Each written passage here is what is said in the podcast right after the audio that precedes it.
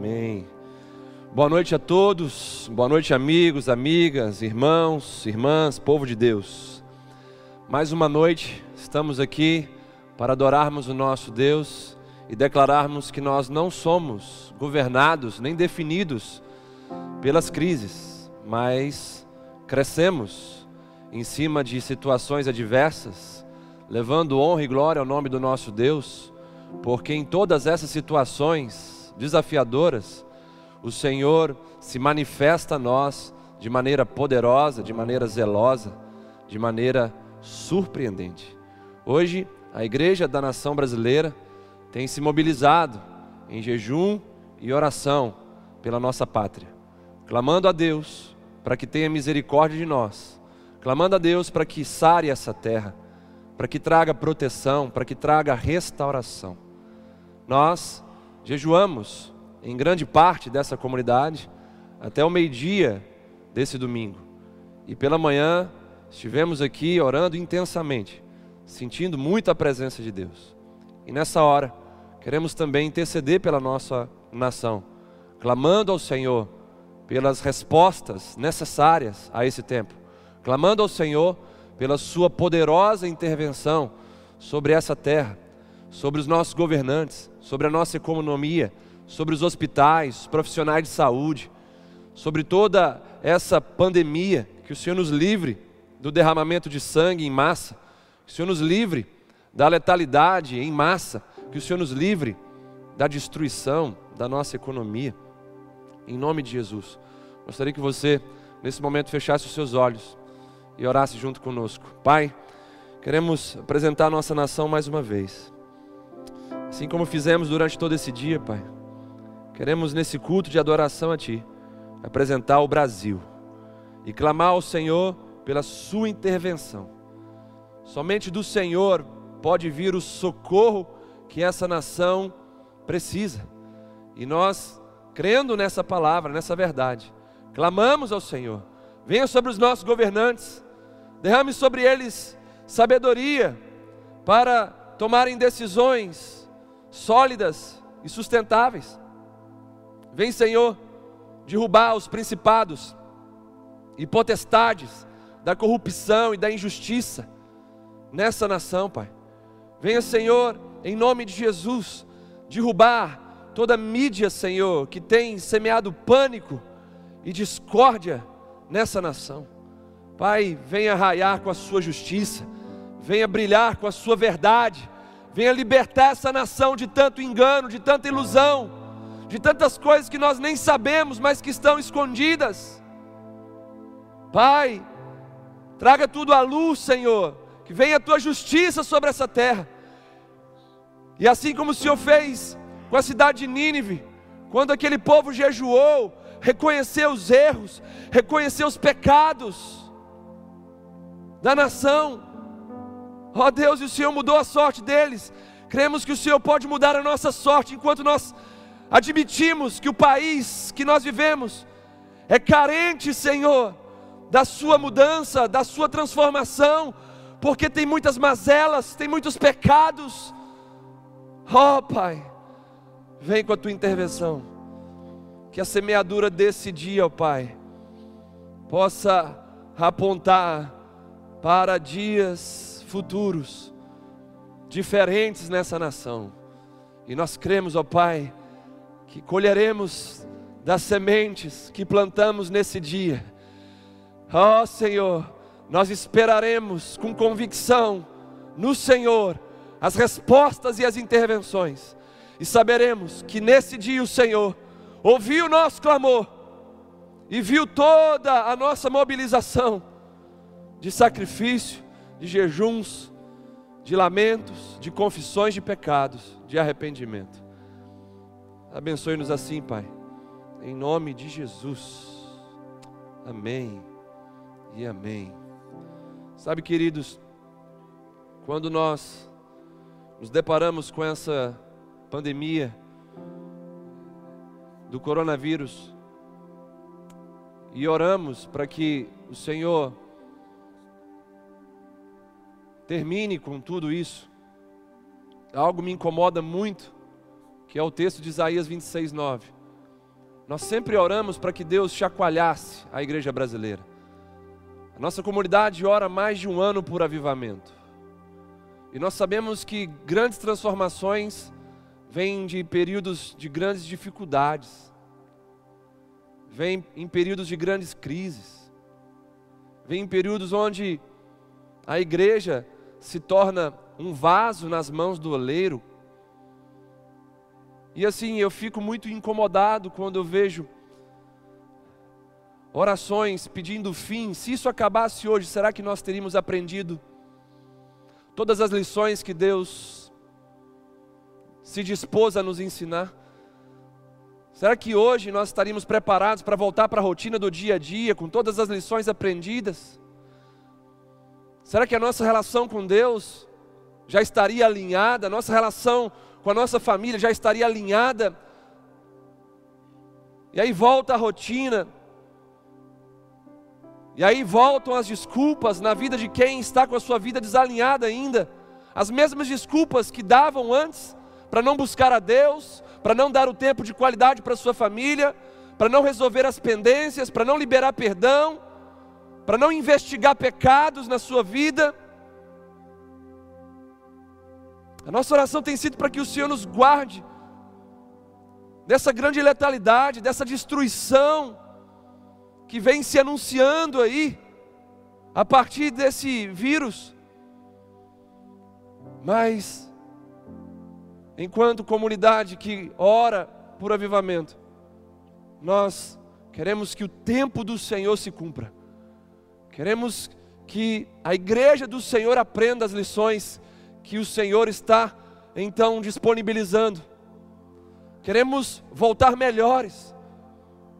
E a minha sensação, o meu discernimento é que pessoas que estão ouvindo a gente aí hoje, nos assistindo, são pessoas que ainda não foram tratadas nesse período, onde Deus te colocou de quarentena, permitiu essa quarentena, para que você estivesse dentro de casa.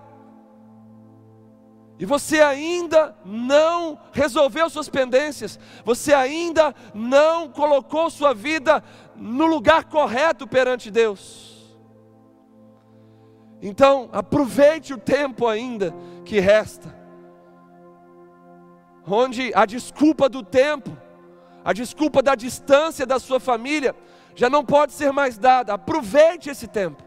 Aproveite essas oportunidades. Aproveite a palavra do Senhor nessa noite que virá de encontro ao seu coração, para se reposicionar diante de Deus, para fazer votos perante o Senhor, para fazer compromissos, tomar decisões para a vida inteira, nesse dia mesmo. Esse é o tempo, hoje é o dia, a hora é agora, em que Deus está procurando ver em você um verdadeiro adorador em que Deus está procurando ver em você uma atitude de filho dele, legítimo, que o obedece, que o ama e que se submete a ele de todo o seu coração. Essa noite é uma noite de conserto. O tema da minha mensagem é tempo de avaliar e construir. Nessa noite nós vamos pensar muito nisso.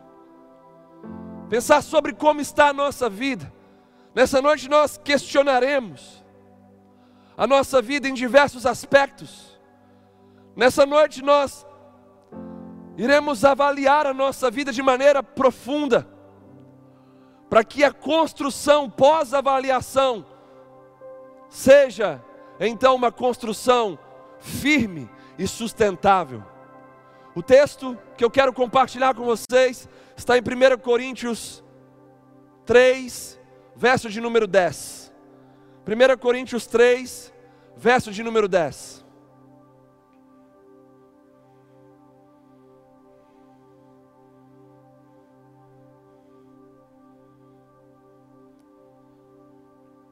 O texto da palavra de Deus diz o seguinte: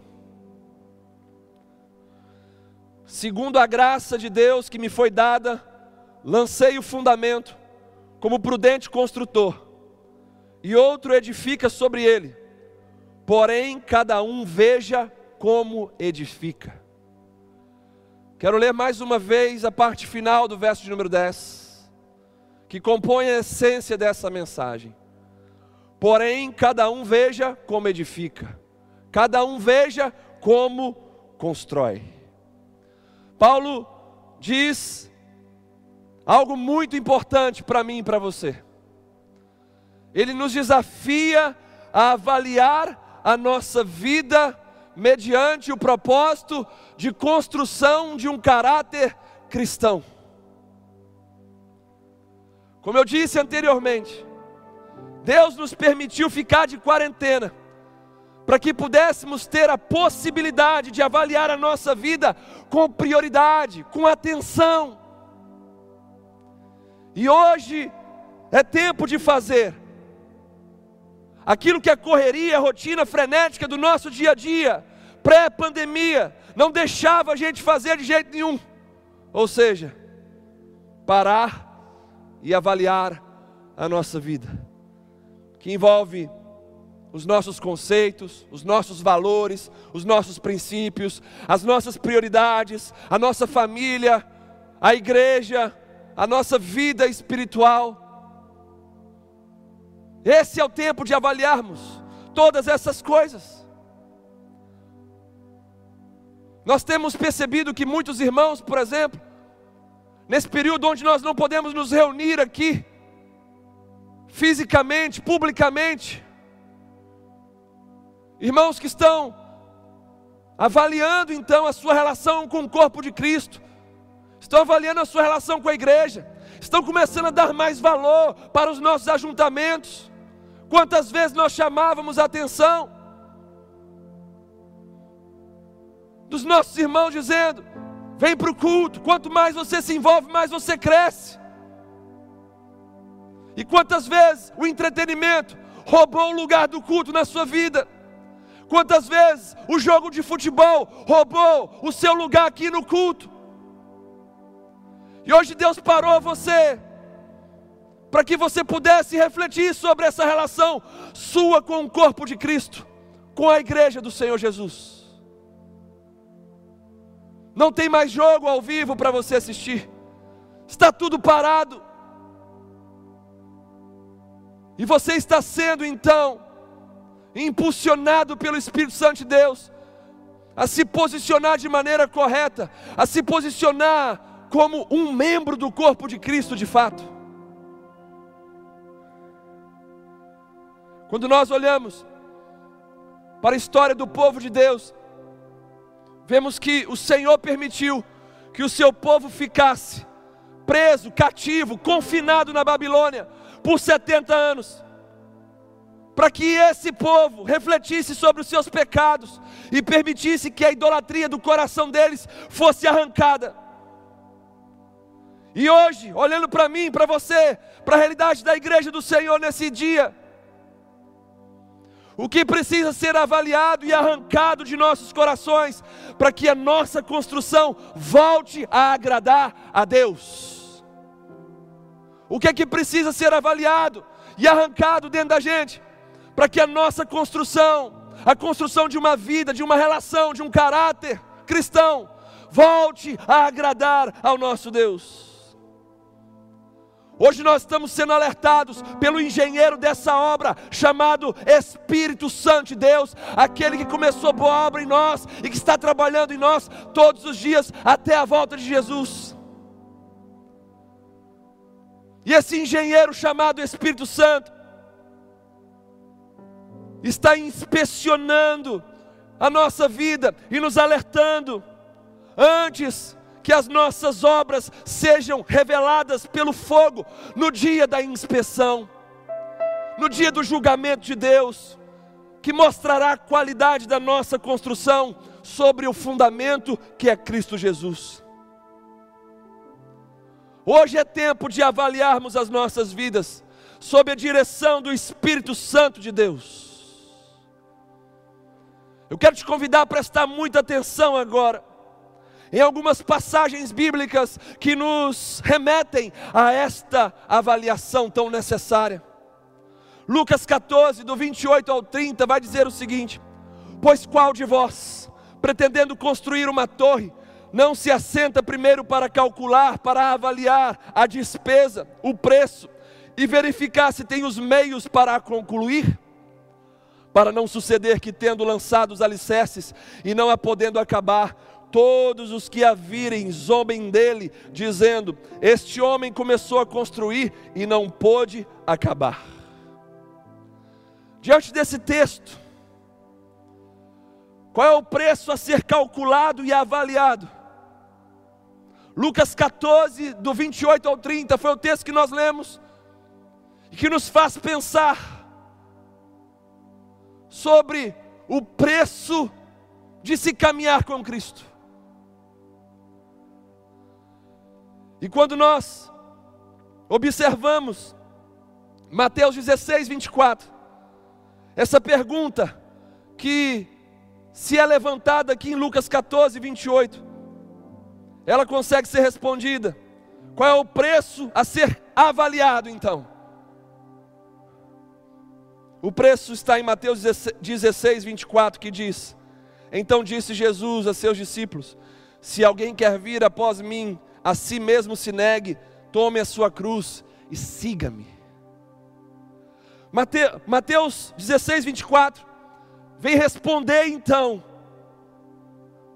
a pergunta sobre o preço, as despesas, que Lucas 14 levanta para nós, que diz para nós sentarmos e avaliarmos as despesas da construção, que é o nosso relacionamento com Deus.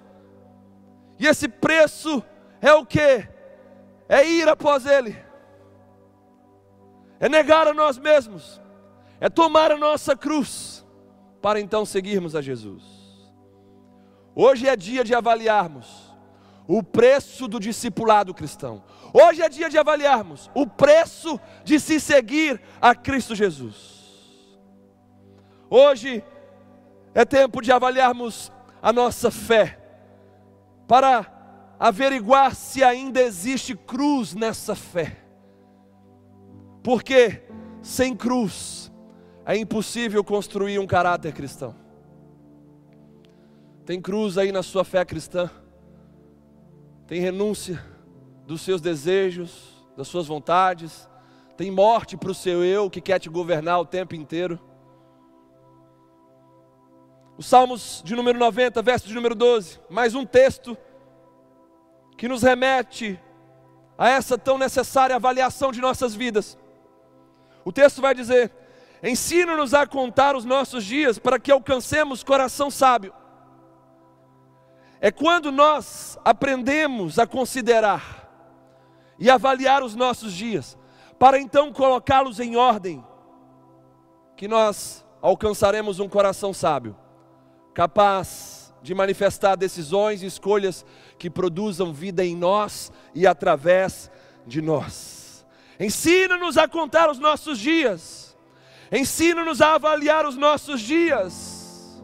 Ensina-nos a colocar em ordem os nossos dias, Senhor, para que então possamos alcançar um coração sábio, um coração que venha então manifestar decisões e escolhas que produzam vida. Hoje é tempo então de avaliarmos a nossa vida no tempo, de avaliarmos a nossa relação com o tempo Hoje é dia de nós avaliarmos os nossos dias, o tempo que estamos inseridos, o que nós estamos fazendo com ele, para que então nós possamos colocar os nossos dias, o nosso tempo em ordem. E a maneira bíblica de se colocar os nossos dias em ordem é colocando Deus em primeiro lugar nos nossos dias é praticando Mateus 6,33. Como então colocar em ordem os meus dias? Buscando, pois, em primeiro lugar o reino de Deus, o governo absoluto dele sobre a minha vida e a sua justiça, os seus mandamentos. Dias em ordem significam Deus em primeiro lugar. Dias em ordem significa o primeiro mandamento no primeiro lugar. Então nós estamos aqui, sendo confrontados e desafiados a avaliar nossa vida mediante a perspectiva bíblica. Em Lucas 14, 28 a 30, fomos desafiados a parar para avaliar o preço da construção, que é a nossa relação com Deus. E aí vimos que esse preço é negar a nós mesmos, tomar a nossa cruz, nos submeter totalmente a Cristo Jesus. E agora vimos em Salmos 90, verso número 12, que nós precisamos avaliar os nossos dias Precisamos colocar em ordem os nossos dias, para que possamos alcançar um coração sábio. E a maneira de colocar em ordem os nossos dias é colocando Deus em primeiro lugar neles. Provérbios 16, verso de número 9, é um outro texto que nos desafia a avaliar a nossa vida. Que diz o seguinte: O coração do homem traça o seu caminho, mas o Senhor lhe dirige os passos. Aqui nós vemos que a avaliação e o planejamento do curso da nossa vida é responsabilidade nossa. Nós é que devemos avaliar e planejar o curso da nossa vida. Já a direção para o rumo certo, para o alvo correto. Isso vem de Deus. Que a nossa avaliação da nossa jornada possa colocar os nossos pés nas veredas da justiça, e que o Senhor, nas veredas da justiça, direcione os nossos passos, direcione a nossa caminhada, mesmo que passemos pelo vale da sombra da morte, como diz o Salmo de número 23. As veredas da justiça apontam para um caminho chamado de vale da sombra da morte. Se nós estivermos com os nossos pés nas veredas da justiça, é fato que nós iremos passar por vales da sombra da morte, mas teremos um grande diferencial. Teremos o nosso bom pastor conosco, ele estará conosco e nós não teremos medo, porque ele certamente irá nos guiar com poder, com autoridade, com sabedoria e com segurança Aleluia. Três textos iniciais aqui, para nos fazer pensar sobre a avaliação da nossa vida, para nos incomodar um pouco sobre esse tempo em que estamos vivendo e que necessita de nós uma avaliação correta do nosso ser. Esse tempo é um presente, esse tempo é uma dádiva, esse tempo é um propósito de Deus para mim e para você. Estarmos parados dentro de casa com as nossas famílias é um propósito, faz parte de um propósito eterno para mim e para você. E dentro desse propósito de Deus está então incluída a avaliação das nossas vidas. E aqui nesses três primeiros textos, vimos que há um preço a ser avaliado, vimos que há dias para serem ordenados, os nossos dias precisam ser ordenados, vimos que há uma caminhada a ser direcionada pelo Senhor. Somente conscientes dessa avaliação, nós poderemos construir a nossa vida como sábios e prudentes construtores. Mas, mediante a seriedade do tema, avaliar e construir. Eu não poderia deixar de ser mais incisivo nessa noite. E por isso eu quero ir mais fundo nessa avaliação. E eu quero desafiar você a estar junto comigo, a caminhar junto comigo. Vamos questionar alguns aspectos importantes da nossa experiência cristã. Por que questionar, pastor? Porque questionamentos produzem posicionamentos. E posicionamentos determinam a qualidade da nossa construção, a construção da nossa vida e a construção do nosso caráter. Então nós vamos questionar agora, para que possamos ter uma melhor avaliação da nossa realidade. E que esses questionamentos possam produzir posicionamentos corretos. E que esses posicionamentos corretos determinem a qualidade da construção da nossa vida e do nosso caráter cristão. O primeiro questionamento que eu quero levantar aqui para incomodar, para tirar as nossas vidas das zonas de conforto, é o seguinte: qual é o preço do nosso cristianismo? Qual é o preço do nosso cristianismo? É o primeiro questionamento. Saibam de uma coisa: diante de Jesus, nós todos responderemos o quanto custou o nosso cristianismo. Alguns irão dizer que o seu cristianismo custou os seus domingos, outros dirão que custou 10% dos seus salários. E somente a minoria dirá que custou as suas vidas. Qual é o preço do seu cristianismo? A cruz ou o sofá? Processos ou eventos? Adoração ou murmuração? Todo preço pago tem a sua recompensa. O problema é que hoje as coisas estão invertidas onde os cristãos querem as recompensas sem pagarem o preço. E é no pagar do preço que assumimos a nossa cruz e valorizamos o nosso cristianismo. É no sacrificar dos nossos desejos e vontades que nós revelamos o Cristo que habita em nós. Quanto vale o seu cristianismo? Se não valer a sua vida, me desculpe, mas para Deus não tem valor algum. Diante de Deus é tudo ou nada, ou você se entrega por inteiro, ou então sua oferta será reduzida a nada. É tempo de nós avaliarmos o preço do nosso cristianismo. E ele precisa envolver a nossa vida inteira. Ah, irmãos, nós já estamos três semanas, se eu não me engano, nessa quarentena, nesse confinamento. O Senhor veio trazendo palavras a nós, no primeiro momento, uma palavra de maior conforto.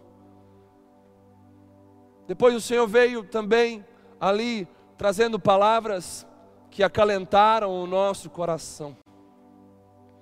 E hoje o Senhor me despertou com essa palavra dizendo: o momento do susto, daquela tensão inicial já passou. Muitos estão já se acomodando. Muitos já estão já querendo que esse período termine. Mas muitos desses estão precisando ser sacudidos, precisando avaliar de fato as suas vidas porque se voltarem para a rotina do jeito que estão, serão engolidos pelo mundo, pelo pecado e pelo diabo. Então nós temos um Deus que nessa noite está nos confrontando, e essa é uma das maneiras mais evidentes de Deus nos amar, porque Ele corrige a quem ama. A Bíblia não diz que Deus prospera quem Ele ama, enriquece a quem Ele ama. O texto vai dizer que Ele corrige a quem Ele ama.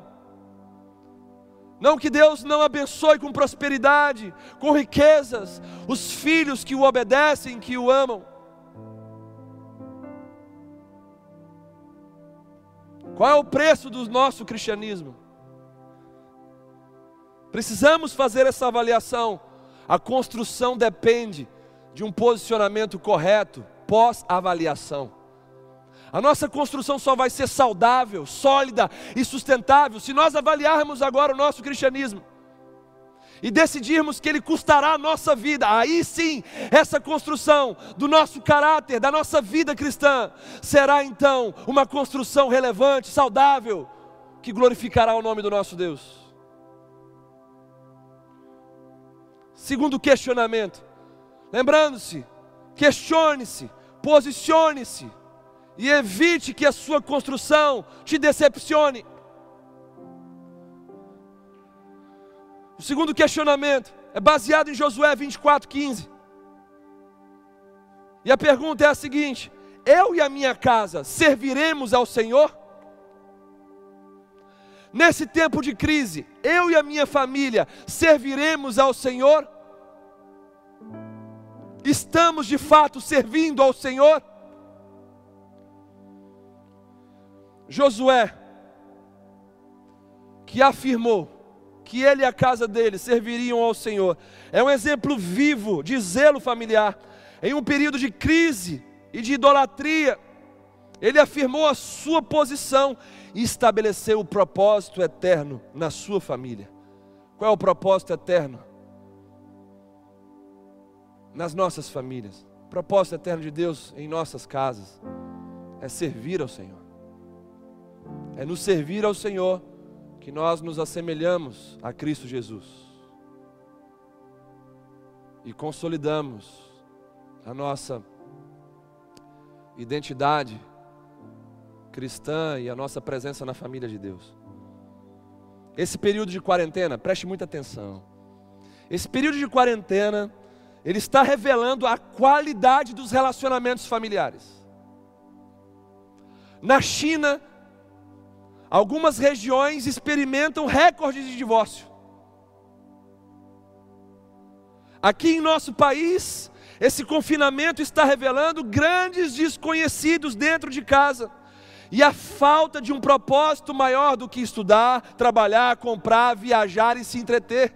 As pessoas estão perdidas, sem um propósito maior para suas famílias, porque viveram até então baseando-se dentro dessas coisas. Ao propósito da minha família aqui é estudar, é trabalhar, é comprar, é viajar, é se entreter. E aí, quando não tem o propósito eterno de Deus, que é servir ao Senhor e se parecer com Cristo, as pessoas ficam perdidas. Quando não podem mais trabalhar, não podem mais estudar, não podem mais comprar, não podem mais se entreter, não podem mais viajar, e se descobrem como grandes desconhecidos dentro da própria casa. Esse é o preço que muitos casais estão pagando por terem se relacionado no período de pré-casamento apenas com os corpos uns dos outros, por terem conhecido apenas os prazeres carnais antes de se casarem, e agora, quando se deparam dentro de casa o dia inteiro, não sabem quem são o outro, não sabem quem é o outro, não sabem quem é o parceiro. E vida íntima não vai resolver, vida na cama não vai resolver problemas. Problemas conjugais são resolvidos com diálogos, são resolvidos com o coração. É um tempo de se avaliar a família, é um tempo de se avaliar o casamento, é um tempo de se conhecer mais o coração um do outro. E eu quero dar uma boa palavra aqui de esperança. Dá tempo de você se tornar o melhor amigo da sua esposa e vice-versa. Dá tempo de você se tornar o melhor amigo dos seus filhos e vice-versa.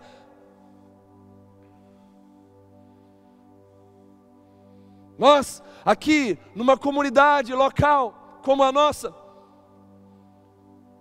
já temos presenciado crises conjugais. Já, já se chegam notícias aos nossos ouvidos de pessoas se separando, mostrando a qualidade dos relacionamentos.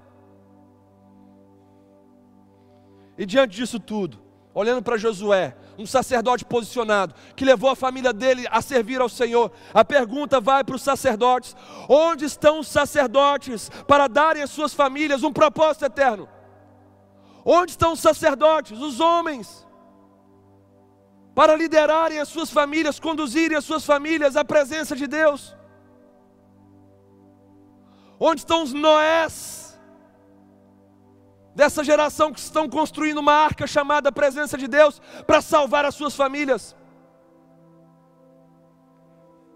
Onde estão os Josués que servirão ao Senhor junto de suas famílias?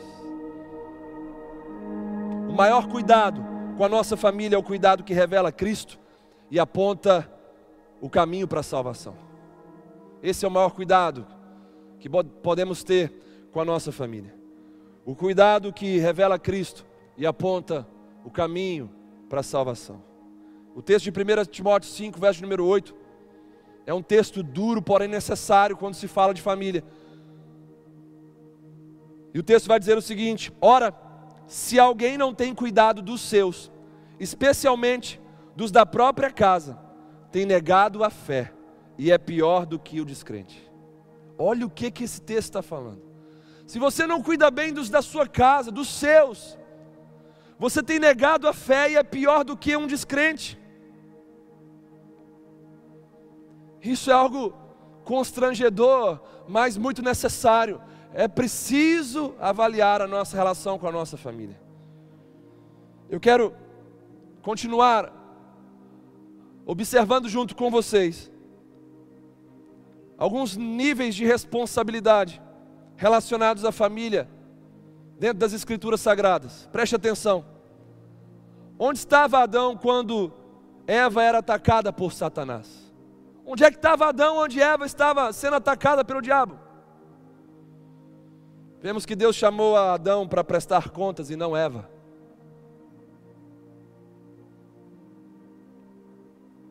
Onde estava Davi enquanto sua família era saqueada e sequestrada em Ziclag? Davi estava como muitos homens hoje, acumulando glórias nas batalhas. Davi voltou para casa cheio de glórias, mas encontrou sua família roubada pelo inimigo. Muitos homens estão assim, voltando para casa cheio de glórias, cheio de currículo, cheio de poder, cheio de status cheio de reconhecimento profissional, mas quando chegam em suas casas, percebem que a sua família foi roubada, saqueada pelo inimigo. Continuando, onde estava Eli? Enquanto seus filhos profanavam o templo e os caminhos do Senhor. Onde é que estava Eli? Enquanto seus filhos estavam fazendo a maior bagunça, ele estava investindo mais tempo sentado numa cadeira do que construindo algo eterno em seus filhos. Assim se encontram muitos pais. Seus filhos estão se perdendo dentro da própria casa, enquanto, enquanto os pais estão sentados na poltrona vendo Netflix, vendo futebol, vendo um monte de porcaria na televisão. Onde estava Ló enquanto sua família se perdia em Sodoma e Gomorra? Triste a história de Ló. Uma mulher que foi transformada numa estátua de sal porque era apaixonada com aquele sistema caído no pecado. Suas filhas também, pervertidas, imorais, que embebedaram o próprio pai posteriormente para terem relações sexuais com ele. Onde estava Ló enquanto sua família se perdia em Sodoma e Gomorra? Ló estava se mundanizando na cidade do pecado, ao ponto de chamar as pessoas, aqueles homens perversos de Sodoma e Gomorra, de amigos e irmãos. Ló chega a esse nível de mundanismo na sua vida, de chamar aqueles homens perversos que queriam transar com os anjos que estavam nas casas de Ló. Ló chama aqueles homens de amigos, irmãos. Onde estava Salomão, o homem mais sábio da Bíblia, enquanto sua família se afundava na apostasia e na idolatria? Salomão estava mergulhado no hedonismo, na idolatria do prazer. Famílias saudáveis falam de sacerdotes posicionados. Quando um sacerdote se posiciona entre o céu e a terra, uma família ganha um caminho seguro e uma nação ganha uma esperança viva. É tempo de avaliar a nossa relação com a nossa família. É tempo de avaliar a nossa relação com a nossa família. Eu sei que o Senhor está falando de forma clara e poderosa em várias casas nesse momento. Eu sei que essa palavra está quebrando barreiras, está quebrando corações. Eu sei que essa palavra está trazendo vida onde havia morte, está trazendo então atitudes onde havia inércia. Deixe o Espírito Santo de Deus trabalhar na sua vida, na sua casa. Permita-se ser avaliado sob a supervisão desse ministro superior que é o Espírito Santo de Deus. É tempo de avaliar a nossa relação com a nossa família. Continuando, mais um questionamento. A minha vida está conformada com esse mundo? É o que vai dizer ali em Romanos 12, versos 1 e 2. Para que não nos conformemos com esse século, com esse mundo. E a pergunta para mim e para você para que possamos nos aprofundar nessa avaliação, é a seguinte: a minha vida está conformada com esse mundo, está amoldada por esse mundo? Esse século, sistema maligno, esse mundo, quer nos conformar ao seu molde. Esse mundo quer nos fazer pensar como ele, falar como ele, se vestir como ele. Esse mundo quer nos amoldar ao seu padrão. Esse mundo quer bloquear a nossa mentalidade de sacrifício, quer exterminar a palavra cruz do nosso cristianismo. Esse mundo quer emocionalizar os cultos que prestamos ao Senhor, para que venhamos buscar nesses cultos sensações ao invés de convicções. Esse mundo quer nos tornar vazios e passageiros, como o próprio mundo é, que irá passar junto com as suas cobiças, mas aquele que fizer a vontade do Senhor permanecerá para sempre. Esse mundo, em sua estratégia máxima, quer trazer para nós uma concepção ruim, desagradável e imperfeita da vontade de Deus. Diante desse cenário, daquilo que o mundo propõe, a mim e a você. Somente os inconformados com esse mundo renovarão as suas mentes e experimentarão a boa, perfeita e agradável vontade de Deus.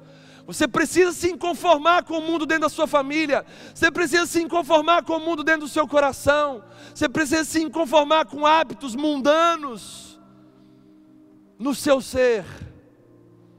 Somente os inconformados com esse mundo guardarão as suas vidas, pois se posicionarão em justiça e oferecerão a, oferecerão a Deus um culto racional e aceitável a Ele, se entregando de forma espontânea, racional e inteligente. É tempo de nós avaliarmos a nossa relação com o mundo. Nós estamos influenciando pessoas no mundo ou nós estamos sendo influenciados. Chegou o dia do basta, chegou o dia da sua virada, chegou o dia de você se desconectar do mundo, chegou o dia de você romper com o mundo, chegou o dia de você ser transformado por inteiro, chegou o dia de você ser conduzido à luz do Evangelho, à luz da palavra, e não sobre conceitos mundanos, falidos. Chegou o dia de você deixar de ser uma marionete do sistema e caminhar sobre as modinhas desse mundo que não satisfazem ninguém. Olhem para as grandes estrelas de Hollywood, do show business, do pop, do rock, que tiveram tudo que o mundo pregou para eles terem e morreram depressivos falando de forma indireta para mim e para você, que não vale a pena correr atrás desses alvos que eles correram. Não satisfaz, não traz plenitude, não se deixe amoldar por esse mundo. Venha para Cristo, onde você será tratado como filho legítimo e não como uma marionete do sistema.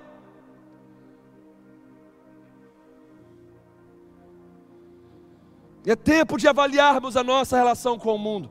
Lembre-se, nós estamos nos questionando Questione-se, posicione-se, para que a sua construção não te, te decepcione.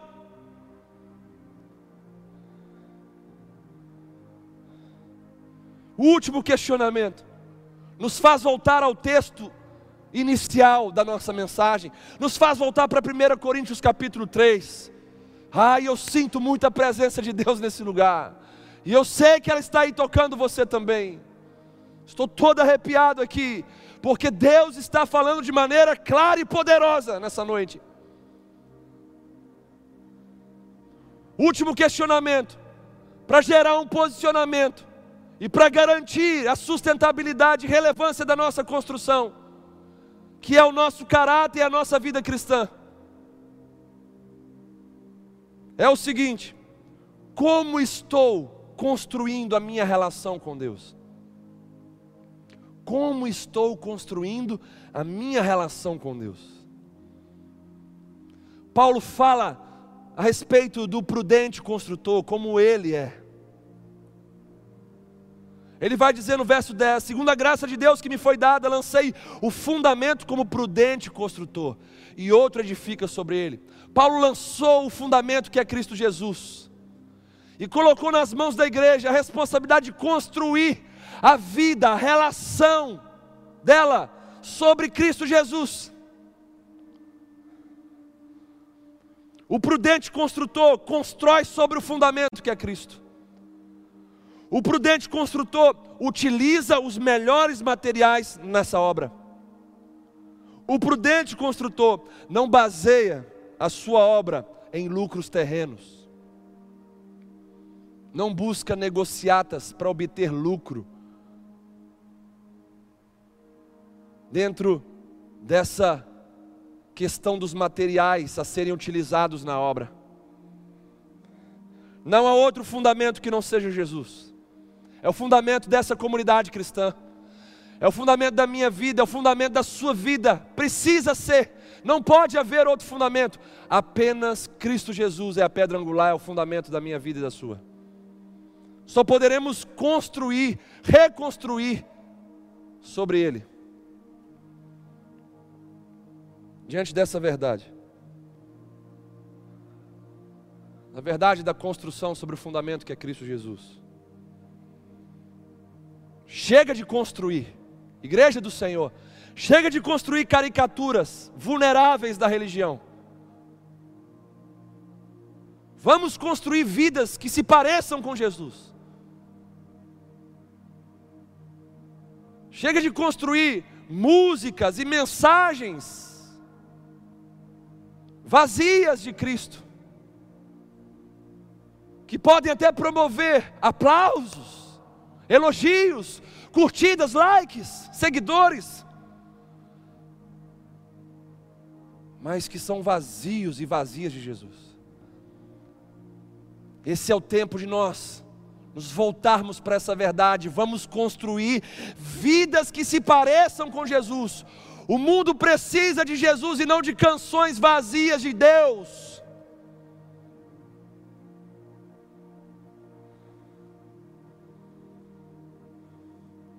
Que tipo de material você está usando nessa construção? Que tipo de material você está usando na construção da sua vida e do seu caráter cristão? na construção da sua relação com Deus. Que tipo de material você está usando? O texto de 1 Coríntios 3 nos fala de dois tipos de materiais: um material de primeira linha, nobre, e um outro material de segunda linha.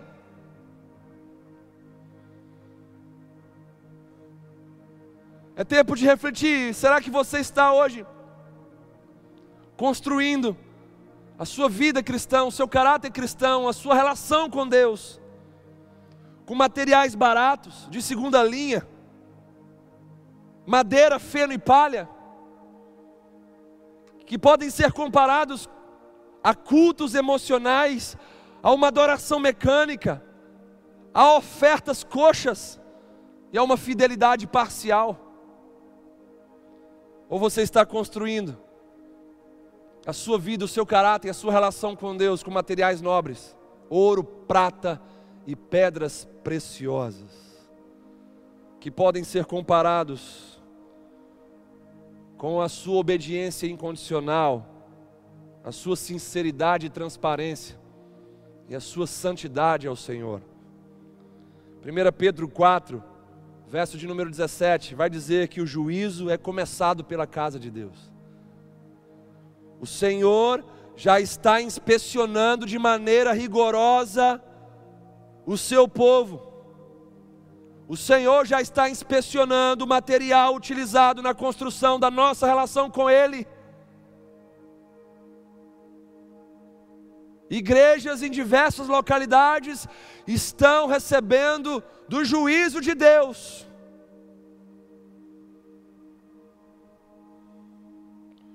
Como estamos construindo nossa relação com Deus?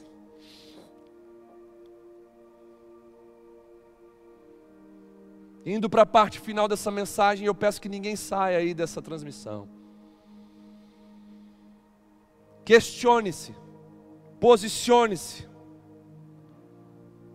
para que a sua construção não te decepcione.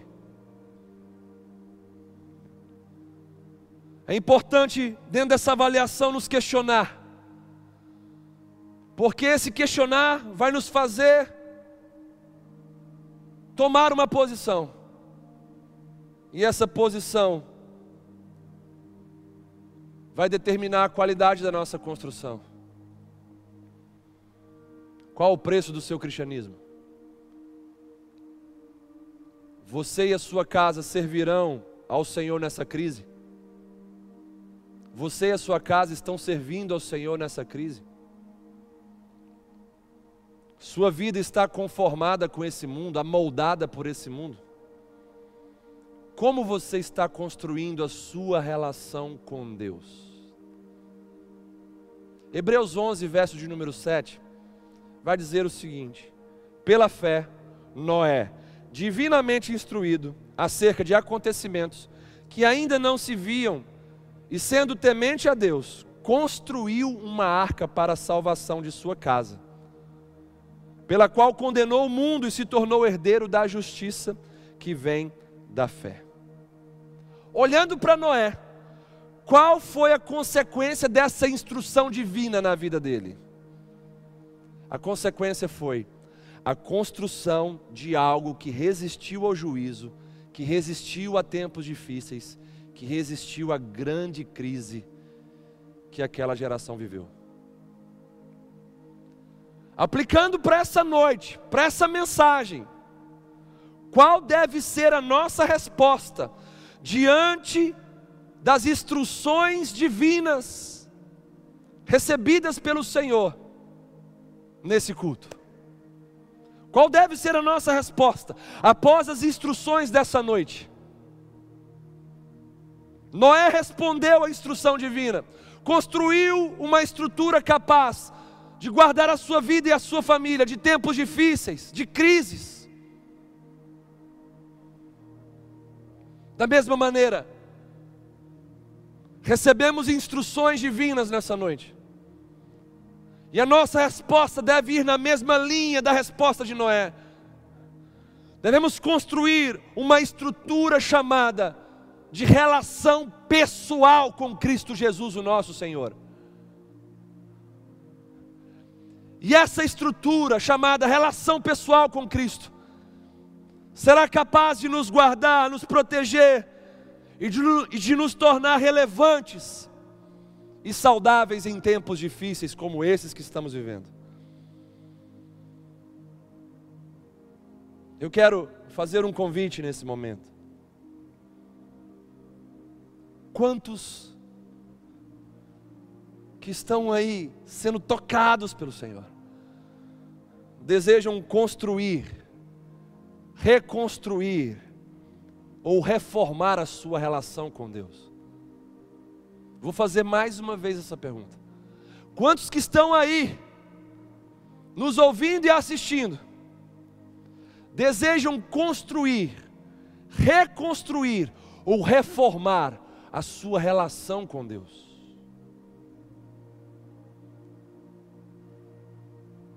Se você deseja fazer isso, eu só quero te orientar a fazer de uma maneira relevante. Utilize os melhores materiais nesse processo de construção, reconstrução ou reforma. Não dá para utilizar material de segunda linha para ter sua vida reconstruída, reformada, ou começar uma construção hoje, ou continuar essa construção que você iniciou um dia. Não dá para fazer isso utilizando material de segunda linha. Como eu disse, o meu conselho é para que a sua decisão seja relevante relevante para você, relevante para a glória de Deus, relevante para a sociedade que vai beber e comer da sua decisão hoje. Utilize agora os melhores materiais da sua devoção a Deus. Esse é o tempo de você colocar ouro, prata e pedras preciosas diante do Senhor. Na figura da sua obediência incondicional, na figura da sua transparência, do seu quebrantamento, do seu arrependimento genuíno. na figura da sua santidade, a sua convicção de pecados. É hora de mudança. É hora de mudança.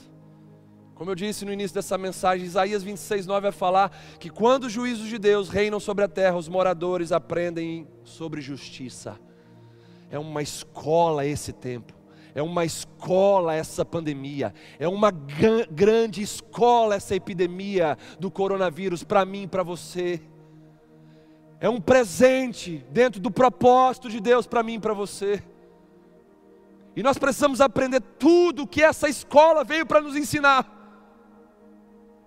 E não queira ser um escapista covarde, já pensando em voltar tudo ao normal amanhã, não. Será que você vai voltar do mesmo jeito? Deus quer transformar você. E hoje foi o dia dele ser bem incisivo no seu coração, te desafiando a avaliar a sua vida para construir de maneira relevante, saudável e sustentável. Te desafiando a se questionar, para se posicionar, para depois não se decepcionar com a sua construção. Você que deseja então construir, reconstruir, ou reformar a sua relação com Deus. Feche os seus olhos agora. Dobre os seus joelhos onde você estiver. Dobre os seus joelhos diante da presença de Deus que está aí com você.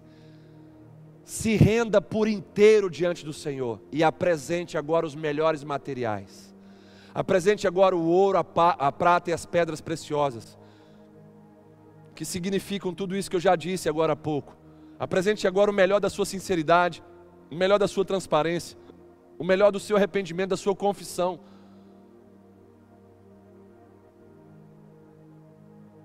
Apresente a Deus o melhor da sua decisão, uma decisão para a vida inteira. Faça isso nessa hora, dobre-se diante do Senhor. Deus está falando com muitas pessoas. Eu vou orar agora por vocês. Vou orar agora por vocês. Quero pedir a minha equipe pastoral, todos os irmãos que estão em suas casas também, líderes, para nos ajudarem nesse momento de intercessão. Em nome de Jesus. Pai, a Sua presença é real aqui, eu sei que é real onde os teus filhos e filhas estão. Eu te peço nesse momento, despedace o jugo, Senhor, sobre a vida deles, sobre os corações deles. Tira, Senhor, toda inércia, toda rotina, toda religiosidade fria, hipócrita e morta. Senhor, eu te peço, limpa esses corações. E receba deles nesse momento. Esses materiais nobres para uma construção, uma reconstrução, para uma reforma. O Senhor sabe da necessidade deles. Transforma essas vidas, Senhor. Transforma essas vidas. Transforma, Senhor, a fé superficial em uma fé profunda. Transforma um cristianismo, Senhor, de fachada em um cristianismo que envolve a vida inteira, que envolve o amor ágape, o amor sacrificial. Transforma as famílias, os casamentos, converta os corações dos pais aos filhos, dos filhos aos pais, Converta os corações dos cônjuges entre eles. Traz restauração, Senhor, no seio familiar. Tira, Senhor, agora esse espírito de divórcio que está querendo destruir famílias agora. Senhor, em nome de Jesus, despedaça o orgulho. Traga o perdão e a humildade agora, para que famílias sejam salvas, para que crianças não fiquem órfãs, para que a base da sociedade se torne saudável. Vem, Senhor, Hoje é dia de avaliação para uma construção saudável e sustentável. Meu Deus, batize em arrependimento, produza confissões genuínas de pecados. Tu, ó Espírito Santo de Deus, é aquele que nos convence de todo pecado e injustiça. Convence agora esses que estão prostrados, necessitados de uma construção, reconstrução e de uma reforma. Vem sobre eles, Senhor, transforma essas vidas. Transforma essas vidas, Pai. Transforma essas vidas. Oh Deus, se o nosso país está tão escuro assim é porque grande parte da sua igreja deixou a luz apagar. Se o nosso país está tão podre assim, moralmente falando, eticamente falando, é porque o sal deixou de salgar e impedir a podridão de avançar. Oh Senhor, diante dessa avaliação, Reforma, Senhor. Restaura, reconstrói, Senhor, a identidade de luz do mundo e de sal da terra. Para que esse país mude, Senhor. Muda a sua igreja. Em nome de Jesus. Em nome de Jesus. Amém. Aleluia. Você que nesse momento tomou a sua decisão e você falou isso com Deus tomou a sua decisão de voltar para Cristo, voltar para a igreja, que é o corpo de Jesus, Ele é o cabeça e nós somos o corpo. Não tem como amar o cabeça e odiar o corpo e ficar longe do corpo. É tempo de você voltar para Cristo. Você que, ainda não, você que ainda não se batizou, é tempo de você voltar e se batizar e afirmar um compromisso público com o Senhor. Você que está desejoso, eu sei que tem pessoas assim, em todos os cultos tem pessoas tocadas. Eu sinto muitas pessoas tocadas hoje. Manifeste-se nos nossos canais aí. Nós temos pastores que estão acompanhando no chat. Você pode se identificar, passar o seu contato, eles vão entrar em contato com você. Você pode entrar em contato com o WhatsApp da igreja que está sendo disponibilizado aí também agora na tela. Pode entrar em contato conosco pelo e-mail. Nós queremos te ajudar nós queremos te ajudar a caminhar, a voltar a caminhar com Cristo, a iniciar uma caminhada. Se você nunca caminhou com o Senhor Jesus e com a sua igreja, não deixe essa palavra morrer na sua vida. Não deixe essa palavra morrer na sua vida.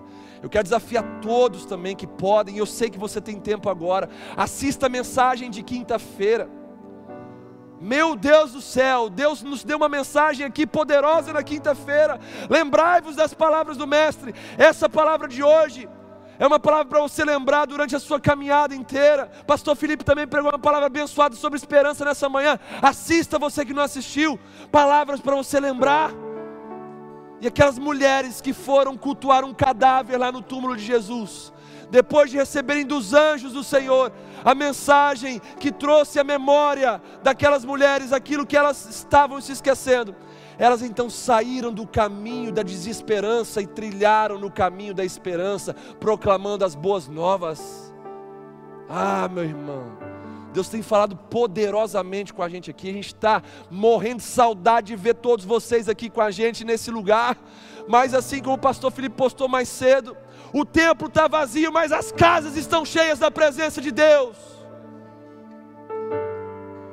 Em breve nós vamos ter pessoas aqui que avaliaram sua relação com a igreja e vão valorizar o tempo de comunhão aqui, vão valorizar os cultos ao Senhor. Vão ser mais família de Deus. Aleluia. Para ajudar você nesse tempo, o Senhor nos deu a graça de escrever sete livros, e esses dois livros são os mais recentes. Esse aqui fala sobre o tempo do fim, necessidades urgentes para o tempo do fim, uma abordagem prática e dinâmica dos desafios pertinentes ao período mais desafiador da história da humanidade. Você vai conseguir entender o tempo do fim em suas profecias, vai conseguir se posicionar de maneira clara, vai conseguir vencer o medo e o pânico da desinformação com a verdade que te liberta então, é um livro para desenvolver a sua esperança cristã e te equipar para esse tempo do fim. E esse aqui fala do, do desafio maior dessa geração, que é o desafio emocional. Quando a dor supera a visão, reinterpretando a dor nos cenários desafiadores da vida. Um livro que vai falar sobre a depressão, vai falar sobre como enfrentar a dor emocional vai te dar ferramentas poderosas para se tornar uma pessoa mais saudável, de dentro para fora. Esses dois livros, cada um custa 20 reais. Sabemos que estamos falando com pessoas que moram longe daqui. E se você desejar, basta você entrar em contato no WhatsApp da igreja aí e passar o seu endereço. Nossa secretaria vai enviar para você. Você faz o pagamento e nós vamos enviar para vocês. Se você mora aqui por perto, pode pegar na secretaria da igreja durante a semana, ok? Então nós queremos dar materiais para vocês se enriquecerem, serem edificados nesse período. Em nome de Jesus, deixe esse entretenimento sujo de lado. Envolva-se com o Senhor. Coloque a sua leitura bíblica em dia. Coloque a sua vida de oração em dia. Se posicione corretamente perante o Senhor. Deus te abençoe e possa te conceder uma semana diferente, inédita, na sua relação com Ele. Que você possa experimentar um crescimento jamais visto na sua vida, na sua história. É o meu desejo sobre a sua vida. Oremos ao Senhor todos juntos. Vocês que estão em casa aí, se estiver sentado, se coloque de pé, coloque a mão no seu coração. Vamos orar juntos. Pai, obrigado por essa noite, por essa palavra tão preciosa, que me marcou e eu sei que marcou tantos irmãos que estão aqui, Senhor, nos ouvindo e nos assistindo. Meu Deus, não deixe o inimigo roubar essa semente, não deixe o inimigo roubar essa palavra. Pai, por favor, transforma-nos de maneira sustentável. Ah, Senhor, que essa noite ainda seja um momento de, de gestão de tudo aquilo que o Senhor falou, de reflexão sobre tudo aquilo que o Senhor falou Ó Deus, em nome de Jesus, eu te peço por momentos onde os cônjuges vão conversar, conversas que nunca tiveram, mas que precisam ter. Pais e filhos vão ter conversas que nunca tiveram, mas precisam ter. Conversas de alinhamento, de restauração, de perdão. Ah, Deus, faz isso na vida dessas pessoas. Esses, esses que estão enfermos na alma, Senhor, quero abençoá-los com cura agora em nome de Jesus. Vem com a sua paz que excede todo entendimento. Quero repreender todos os demônios que, que têm apavorado a vida de pessoas que estão nos assistindo. Bato em retirada agora em nome de Jesus. Vem, Senhor, com os teus anjos, guardar, proteger e ministrar a sua paz sobre esses que estão inquietos. Vem salvar ainda aqueles que estão vivendo uma batalha espiritual, pensando se vão se entregar ao Senhor ou não. Senhor, eu te peço Rompa com o medo agora na vida deles, em nome de Jesus. Nos abençoe, Pai, nessa semana. Cada casa, cada família, cada irmão, irmã, amigo e amiga que estão assistindo, onde estiverem, seja com eles. Guarde eles, livra eles de todo esse mal. Livra eles, Senhor, de toda destruição causada pelo pânico fortalece a mente, as emoções, a fé. Sustenta a tua igreja, sustenta o teu povo. Surpreenda-nos nesse momento, Pai. O céu não está em crise, o Senhor não está em crise. E é nessa confiança que encerramos mais uma hora, mais um culto, com essa oração de gratidão pelo seu perfeito cuidado sobre as nossas vidas. Em teu nome, Jesus. Oramos. Amém. E amém. Que o amor de Deus, Que a graça maravilhosa de Jesus Cristo, nosso Senhor, e as doces e eternas consolações do Espírito Santo de Deus estejam hoje sobre nós e também para todos, sempre, sempre. Amém e amém. Dá um glória a Deus aí no chat, dá um abraço virtual aí nas pessoas do chat também. Dá um abraço quem está com você na sua casa. Desejo uma ótima semana. Quinta-feira, às 20 horas, se Deus nos permitir, estaremos aqui mais uma vez para levar essa palavra de vida, luz e esperança ao seu coração. Não esqueça de compartilhar esse link, essa mensagem, com o máximo de pessoas possíveis que não puderam assistir hoje. Compartilhe. Se você precisar, assista de novo para digerir essas mensagens. Em nome de Jesus. Que o Senhor te abençoe.